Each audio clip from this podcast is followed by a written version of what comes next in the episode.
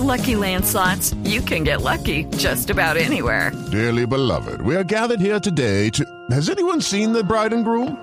Sorry, sorry, we're here. We were getting lucky in the limo and we lost track of time. No, Lucky Land Casino, with cash prizes that add up quicker than a guest registry. In that case, I pronounce you lucky. Play for free at LuckyLandSlots.com. Daily bonuses are waiting. No purchase necessary. Void were prohibited by law. 18 plus. Terms and conditions apply. See website for details. A pesar de que se han logrado importantes avances en los últimos meses, un trabajo que se adelanta sobre todo en materia de saneamiento básico y de creación de acueductos en municipios y en zonas muy alejadas del país, todavía estamos rezagados. Y esa mala calidad que algunos colombianos siguen teniendo en el agua que consumen genera enfermedades y genera un freno que no permite generar mayor desarrollo a nuestro país. Queremos saber cómo se analiza este asunto, la calidad del agua que usted toma desde el aspecto de la salud colombiana, del aspecto de, de las enfermedades que se pueden generar por la mala calidad del agua cuando se presenta. Por eso hemos invitado hoy al radar a Gerardo Nava Tobar. Él es el director del grupo de calidad de agua del Instituto Nacional de Salud. Doctor Nava, buenas tardes. Muy buenas tardes, ¿cómo está Ricardo? Quisiera preguntarle primero cuáles son los estándares, cuáles son las medidas sobre la calidad del agua en Colombia. Correcto, como forma resumida, hay una norma que es el decreto 1575-2007, en el cual le da unas responsabilidades a unos actores. También dice de qué manera debe vigilarse la calidad del agua y sobre esa base qué acciones deben tomar los actores principales para que en términos general la población reciba la mejor calidad del agua posible, entendiendo como objetivo que todos debemos tener agua de buena calidad.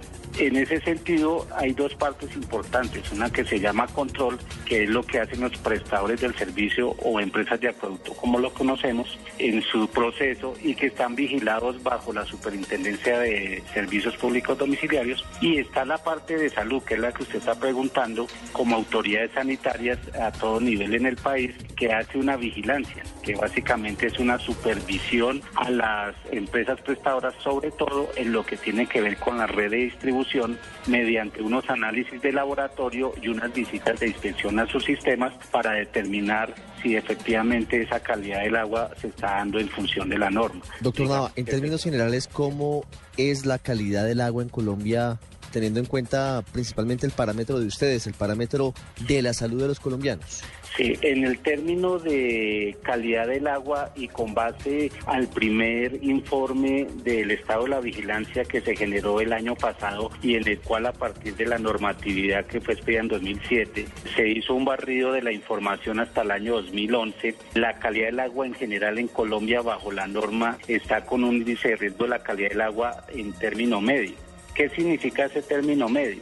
Que de alguna manera la población colombiana, una mayor cantidad de ciudadanos consume agua de buena calidad porque está concentrada en las principales ciudades donde están los principales prestadores del servicio que pues también cumplen con la normatividad y que en la circunstancia de población posiblemente rural, que es a donde el Estado está empezando a trabajar fuertemente y también en este caso de agua, en muchos municipios no tienen ese buen suministro, pero digamos la población es menor. Conclusión, como calidad del agua y mirando lo de 2011 más algunos indicadores que ya estamos empezando a tabular de 2012 y lo que va del 2013, se ha mantenido estable en un indicador de riesgo medio, entendiéndolo como que hay en muchos sentidos prestadores que están suministrando el agua de buena calidad, pero por la amplitud del país y sobre todo en las zonas rurales y apartadas, digamos el indicador decae a ese término medio según la norma. ¿Cuáles son los riesgos que se corren por parte de la población, principalmente en las áreas apartadas, en las zonas rurales, ante la calidad actual que tiene el agua que consumen? Digamos que el riesgo principal y es el que como Instituto Nacional de Salud, eh, también en conjunto con el Ministerio de Salud, Protección Social y el sector, se está tratando de trabajar y es que necesitamos y estamos tratando de llegar allá a futuro de que la población no tome agua que no haya sido tratada. En el caso de las zonas rurales que se conoce por su lejanía, por su disparidad, se están empezando a generar los procesos para soluciones individuales entendiéndose como personas o familias apartadas, que puedan hacerle un tratamiento mínimo al agua y sobre esa base puedan consumirla con la menor problemática, sobre todo para evitar posibles enfermedades relacionadas con presencia de microorganismos en el agua. ¿Cuáles son esas enfermedades que están potenciadas por eh, una calidad no adecuada del agua, por ejemplo, en esos casos? Digamos que ahorita y de pronto ustedes han conocido por todo el problema que se presentó en Haití relacionado con el cólera, digamos que esa es una de las principales preocupaciones del país, pero para eso el Estado y con todas sus entidades levantó un proceso en el cual estamos controlando lo que es el cólera. Afortunadamente en el país no se ha presentado un caso de cólera como tal, ha habido unos sospechosos, pero afortunadamente se han descartado. Esa sería la primera. Mensaje ahí es decirle a la población, en todo sentido, tanto urbana como rural, de que es necesario de que tomen agua tratada, que haya la posibilidad o que en el dado caso que no es importante que la desinfecten, así sea hirviéndola de la mejor manera posible o haciendo algunas soluciones individuales con filtros o, situaciones de ese tipo. ¿Y eso aplica para todo el país o solamente para las para los municipios y las zonas rurales? Eso aplica para todo el país. Entonces, afortunadamente los sistemas de suministro que están eh, manejados por empresas, ellas hacen todo el tratamiento para que en teoría puede que ese microorganismo no esté presente acá y a nivel eh, rural, pues las individualidades, entonces en, las casas de los campesinos, de la gente que está muy alejada, apartada, que tengan la posibilidad, y es el mensaje que damos como instituto y ministerio, es que por favor en lo posible el agua que estén tomando, sea de los ríos, de jagüeyes, de pozos, la hiervan siendo la primera circunstancia de una manera adecuada